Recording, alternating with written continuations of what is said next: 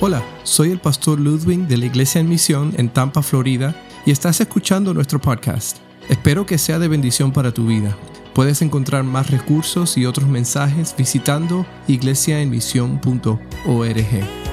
La Biblia dice que en el mundo tendremos aflicciones, pero debemos confiar. Obstáculos se presentan cada día de nuestras vidas. A veces parecen que no paran de llegar.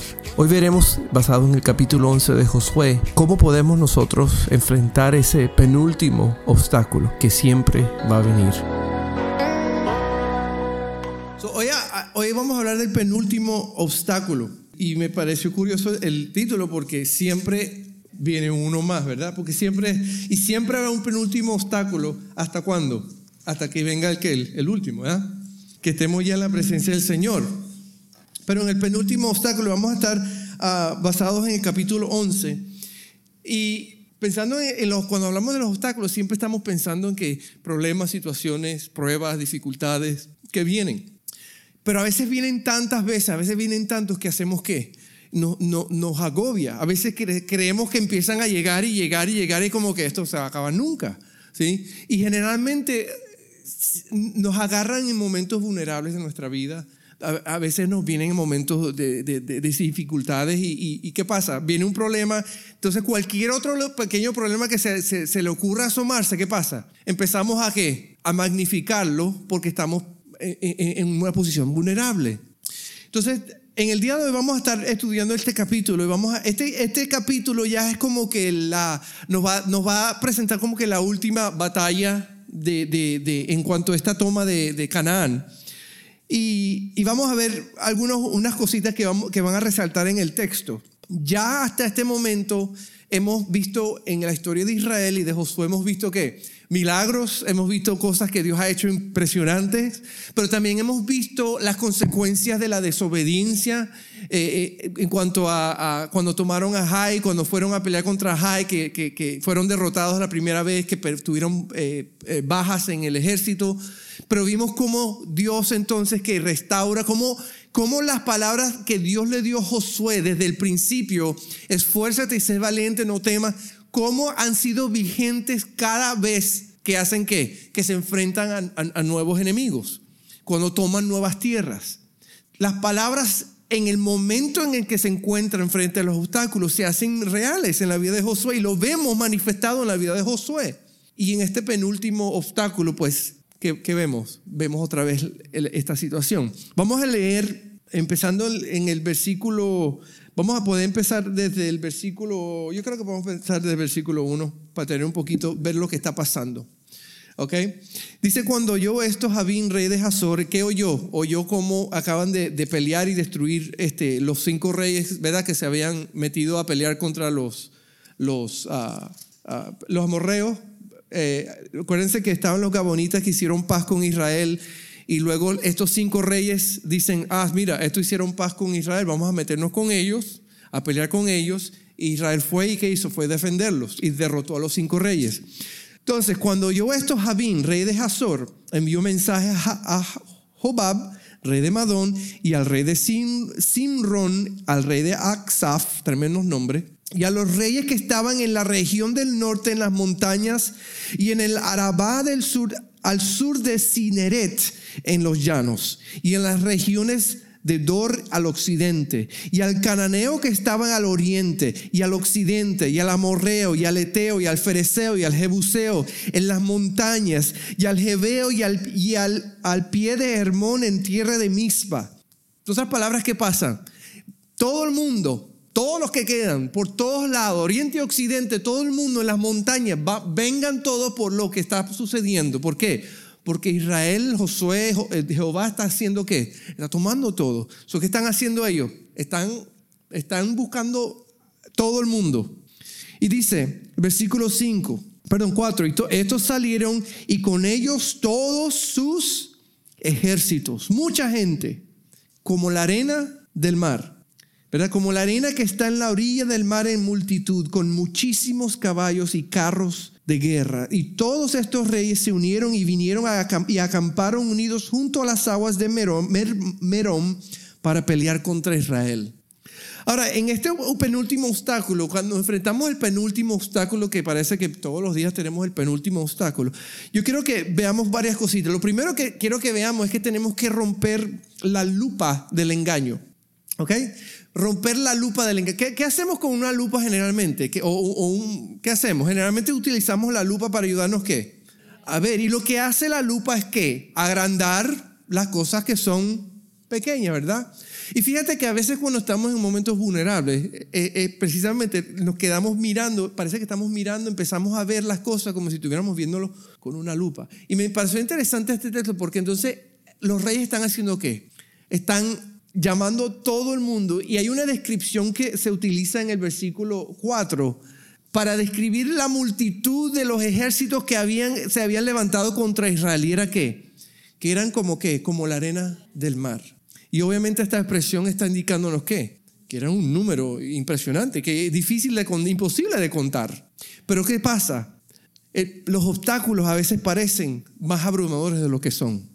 Y cada vez que nos enfrentemos a un obstáculo tan imposible que luzca, tenemos que recordar que, que siempre sigue siendo un obstáculo, como cualquier otro obstáculo. Dice en el texto, en el versículo 4, que eran todos sus ejércitos Mucha gente, estas son las expresiones que están ahí, como la arena, muchísimos caballos y carros de guerra. Así que tenemos que romper la lupa del engaño. ¿Cómo hacemos esto? Bueno, primero, lo primero que puse fue no le prestes atención, no le prestes atención. Fíjate que entre más tiempo pasamos mirando el problema, ¿qué hace? más, más se pone grande, ¿verdad? Se empieza a agrandarse. Y, yo creo que nosotros nos pensamos, yo, yo me ponía a pensar cuando estaba creciendo, cuando estaba en la escuela, cuando, en cuando parecían problemas, oh my God, ¿qué hacía uno? Generalmente lo que hace empieza a pensar en el problema y a pensar en el problema y pensar en el problema al punto que uno se hace que se empieza a angustiar y, se, y, ¿no? y crea un problemón de una cosita porque uno está viendo con la qué, con una lupa. Y lo que hemos aprendido y lo que vemos y vamos a ver en este texto es que tenemos que aprender a qué? A romper esa lupa.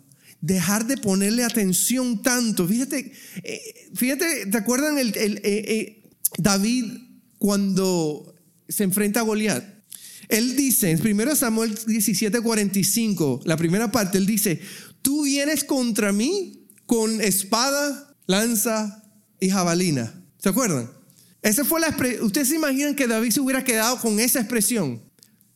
Un gigante que viene contra mí, contra espadas, jabalina y todo, y yo tengo tres piedras. Hubiese sido muy diferente, ¿verdad? La historia.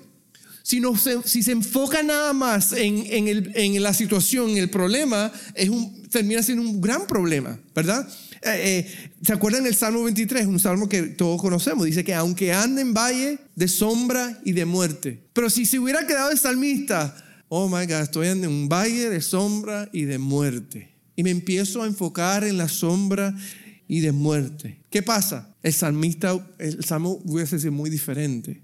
Fíjate que nosotros a veces en nuestra vida, muchas de las historias hubiesen sido muy diferentes si dejásemos de pensar tanto en el problema, tanto en la dificultad, tanto en el obstáculo. Ralph Marston dijo una vez, hay un montón de obstáculos difíciles en tu camino. No te permitas ser uno de ellos. Fíjate que eso, eso es exactamente lo que sucede en nuestras vidas. Cuando nos enfocamos mucho en lo que no tenemos que enfocarnos, nos convertimos nosotros en el mismo obstáculo. Y una vez dije que ah, el problema de la iglesia hoy día no es que el Satanás esté trabajando, el problema de la iglesia es que la iglesia se ha puesto en el lugar, en, el camino y no permite que ah, la obra de Dios se, se, vaya adelante. So, tenemos que hacer qué? Para romper esa lupa tenemos que no prestarle atención, pero tenemos que hacer algo. Recordar que siempre hay un, hay un, ¿qué? un pero. Siempre hay un pero. So, David le dice, tú vienes contra mí con espada y jabalina. Y dice él, pero, pero yo vengo a ti en el nombre del Señor Todopoderoso.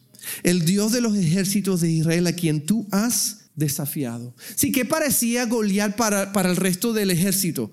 Parecía un gigante imposible de vencer, ¿verdad? Nadie se atrevía. Y el que se había atrevido había muerto, ¿verdad? Porque iba en su fuerza, porque tenían, pero tenían que el enfoque, este gigante, es gigante. ¿Qué vamos a hacer con el gigante?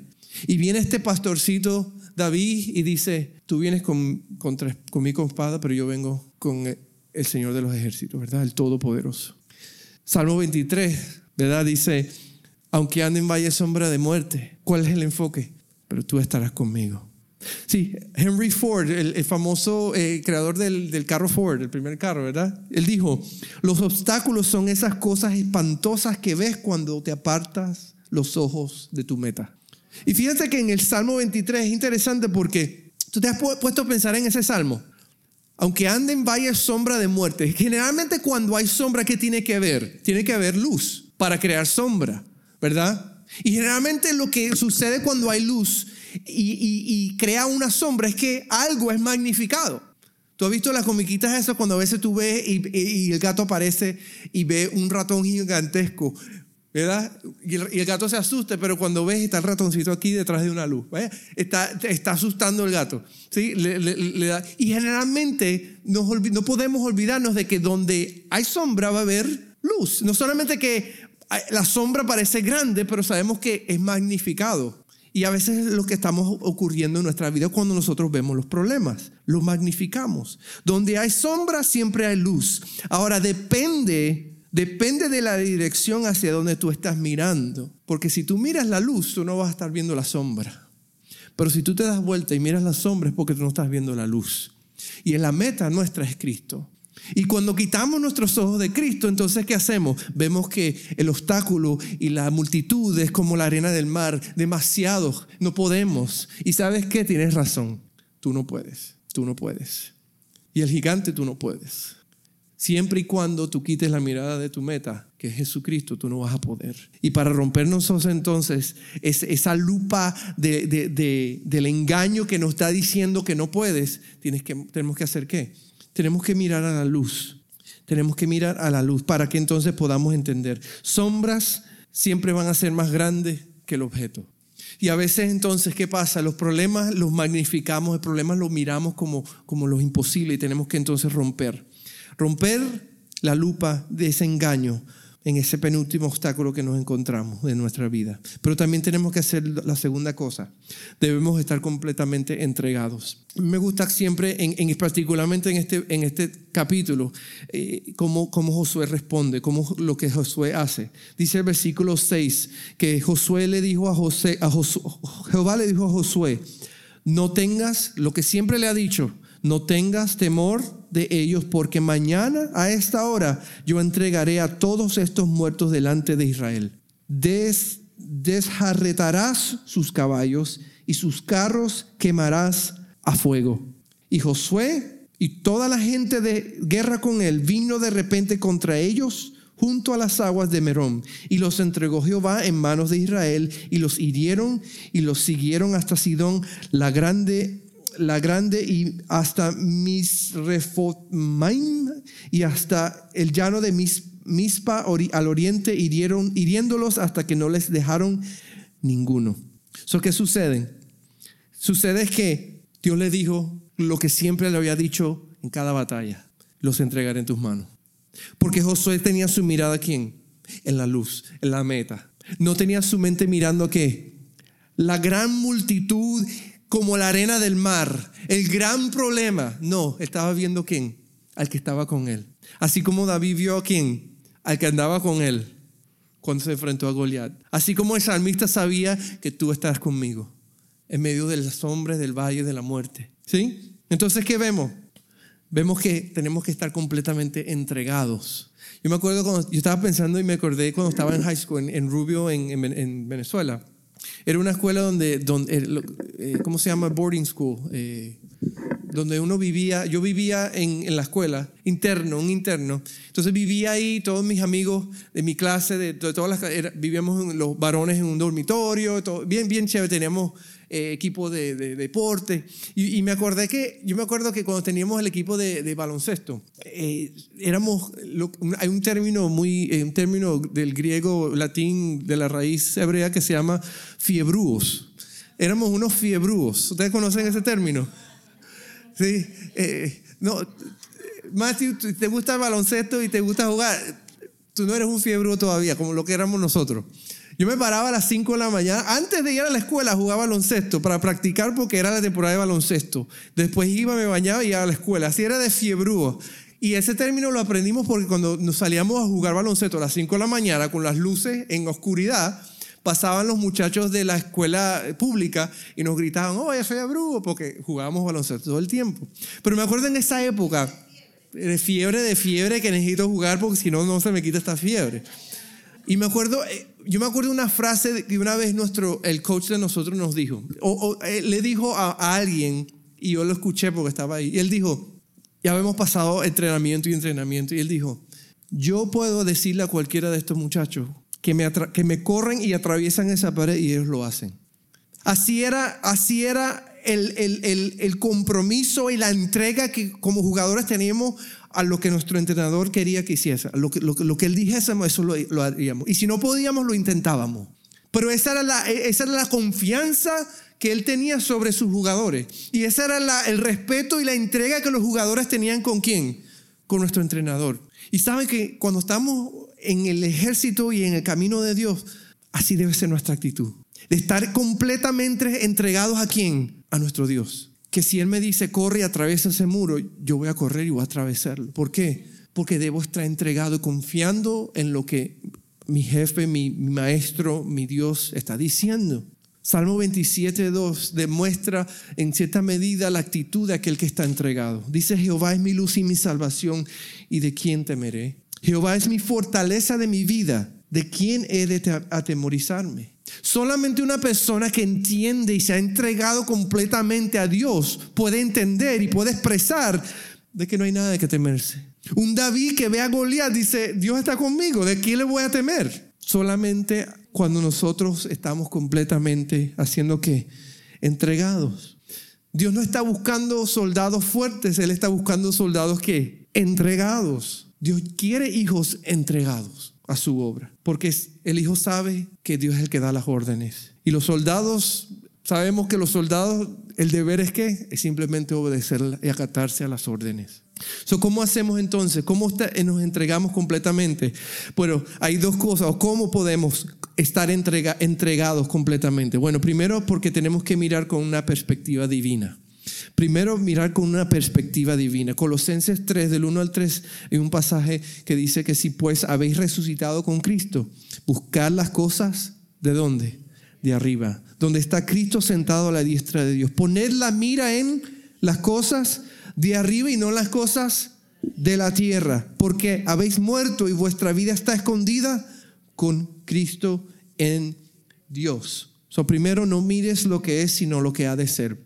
Cuando enfrentamos a los obstáculos no podemos mirar el problema, no podemos mirar el obstáculo. Vamos a ver que lo que Jehová siempre le dijo a Josué fue que le dijo en el versículo 6, no temas, no tengas temor, porque mañana a esta hora estarán en tus manos, ¿verdad?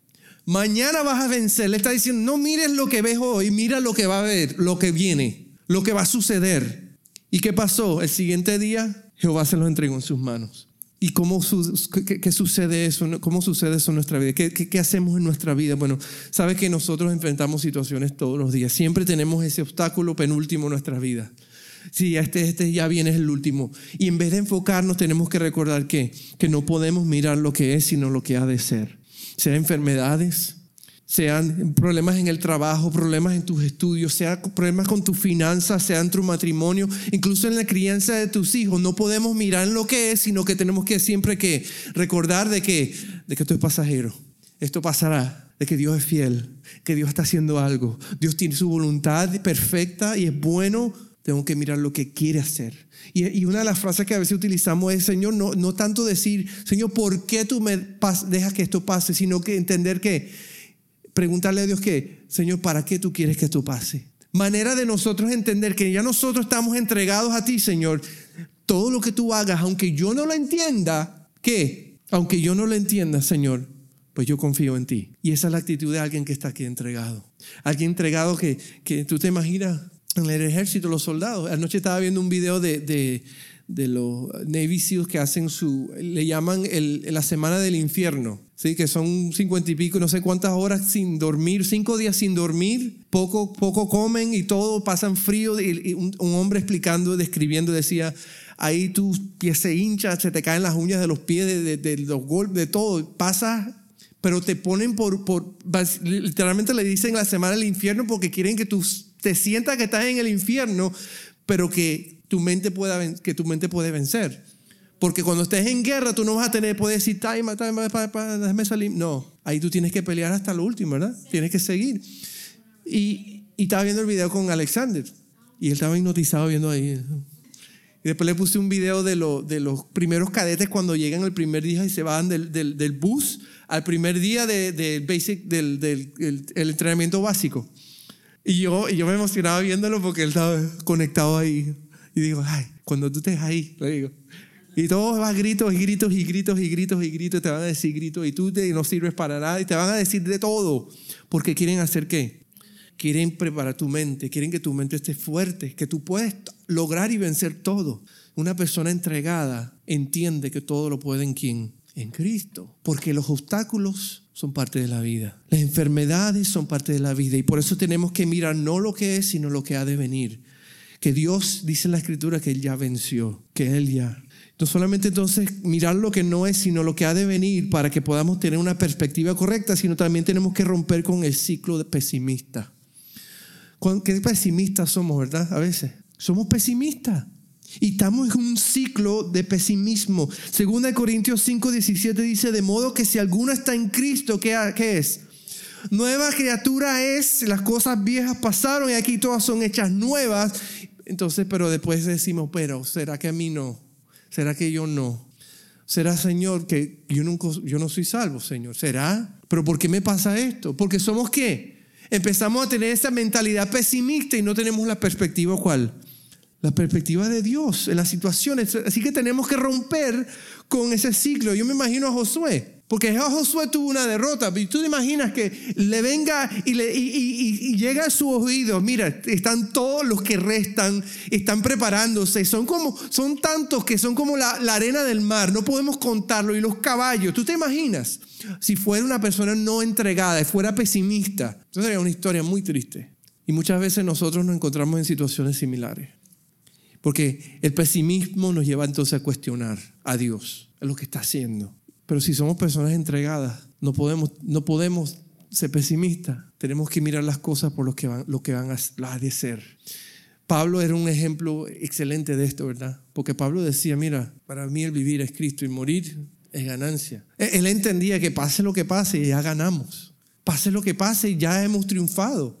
Ya Satanás fue vencido. ¿Qué es lo peor que puede pasar? La muerte. Pero en realidad para nosotros es lo mejor que pueda pasar, porque ya estamos en su presencia. Tenemos que romper con ese ciclo de pesimista.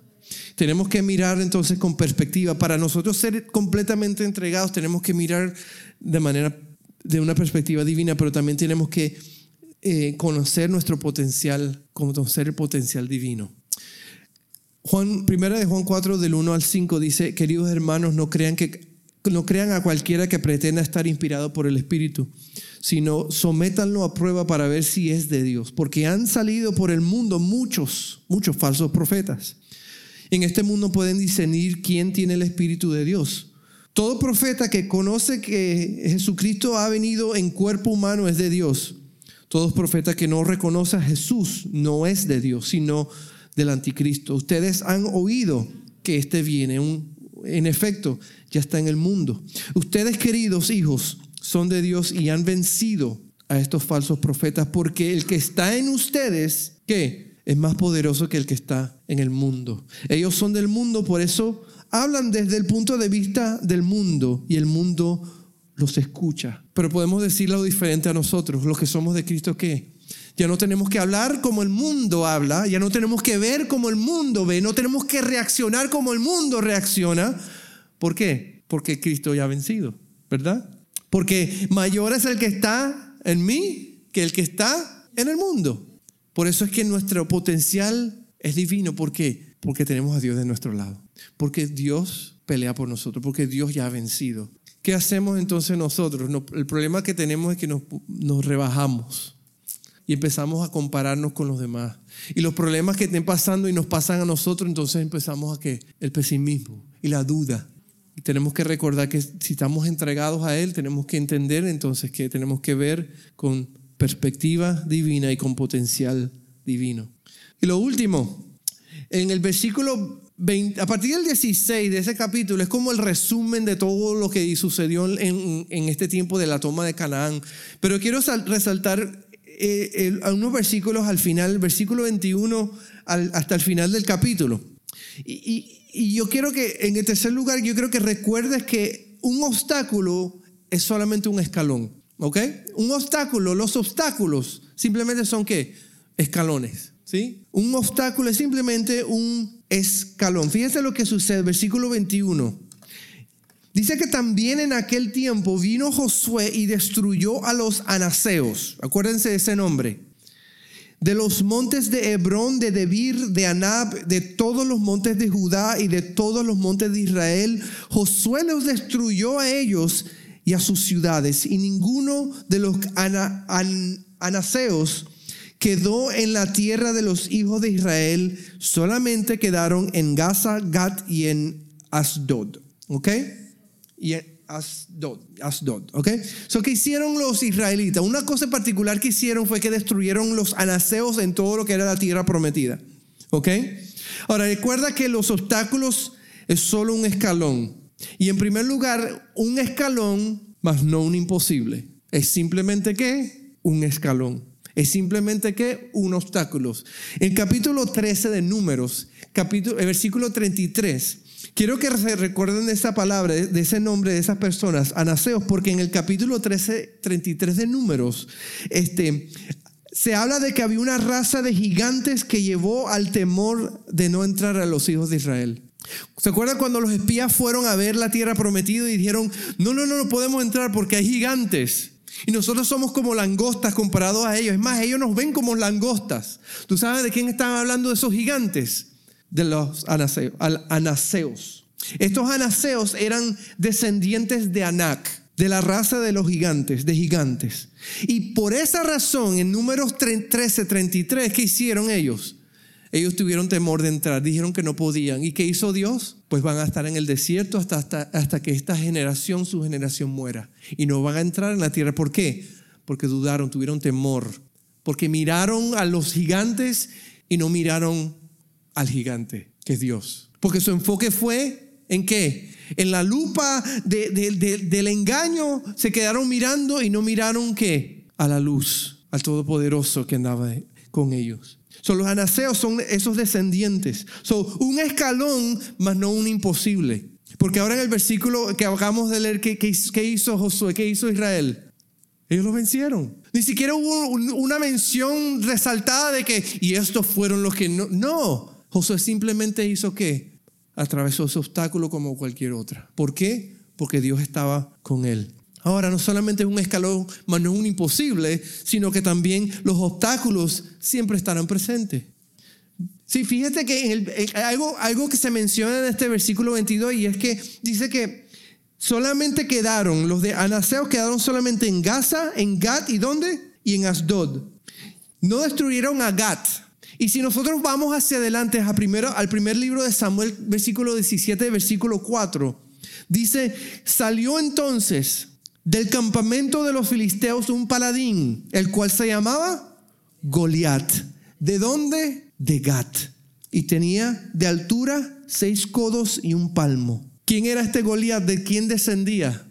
Del mismo, de la mismo Anac. De los mismos que cuando Moisés envió a los espías tuvieron temor. Del mismo que Josué venció a todos los que estaban en la tierra prometida. Todos los de Anac. ¿Qué pasa en 1 Samuel ese es el cual David se enfrenta. Al mismo descendiente que había quedado aquí porque no fueron destruidos. Descendiente de Anac, de Gad. Así que los obstáculos siempre estarán presentes, pero, pero hubo un hombre llamado David que hizo qué?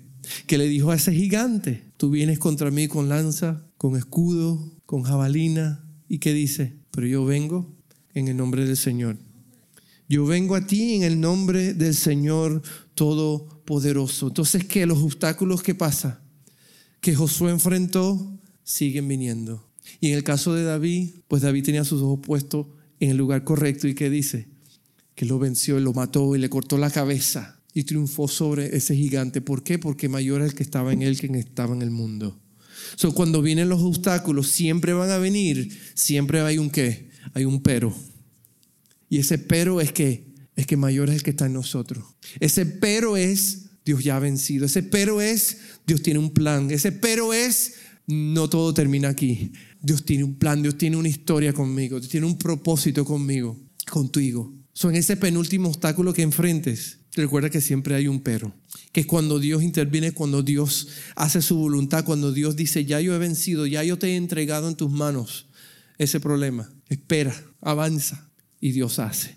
So tenemos que entonces primero romper con ese esa lupa del engaño. No podemos quedarnos mirando, poniéndole atención a los problemas que nos agobian, porque déjame decirte que te puedes a mirar un problema y te van a llegar otros problemas y te vas a desenfocar. ¿Qué tenemos que hacer? Tenemos que, siempre hay un pero, y tenemos que hacer qué? Tenemos que mirar a Dios.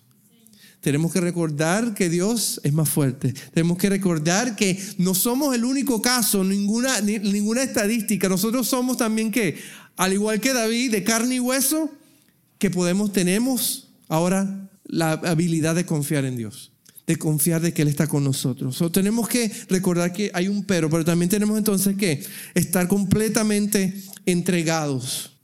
Tenemos que estar completamente entregados. ¿Sabes que esto, esto siempre ha sido un un gran eh, reto, yo creo que para muchas personas. Un, mal entendimiento para muchas personas que, que deciden seguir a Cristo. Porque fíjate que en la Biblia, cuando Cristo nos llama, Él no nos llama a media. Él no dice, sabes que si tú me das el 50%, ven y sígueme. Él, nunca dice eso, ¿verdad? Él quiere que estemos completamente entregados. A mí sonaría, sonaría raro que alguien te diga, sabes que aunque puedas con tu 50% siga al Señor.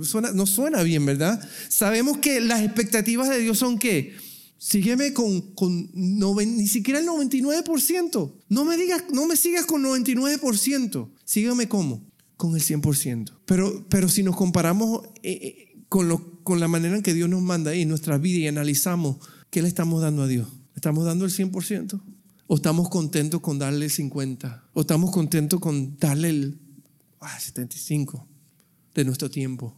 Porque a veces nosotros si nos ponemos a pensar, yo creo que, yo creo que nosotros mismos no estamos satisfechos, porque sabemos que podemos dar más. Sabemos que en toda nuestra vida le pertenece a Él. Sabemos que todo le pertenece a Él. Por eso tenemos que entonces que estar completamente entregados. Tenemos que estarlo.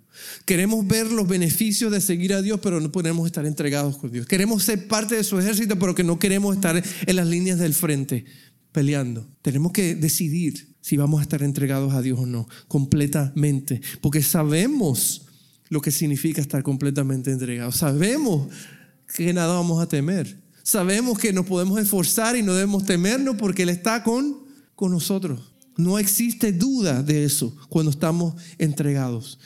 Y nos ayuda entonces, estando entregados, a tener una perspectiva divina, tenemos potencial divino porque Él está con nosotros.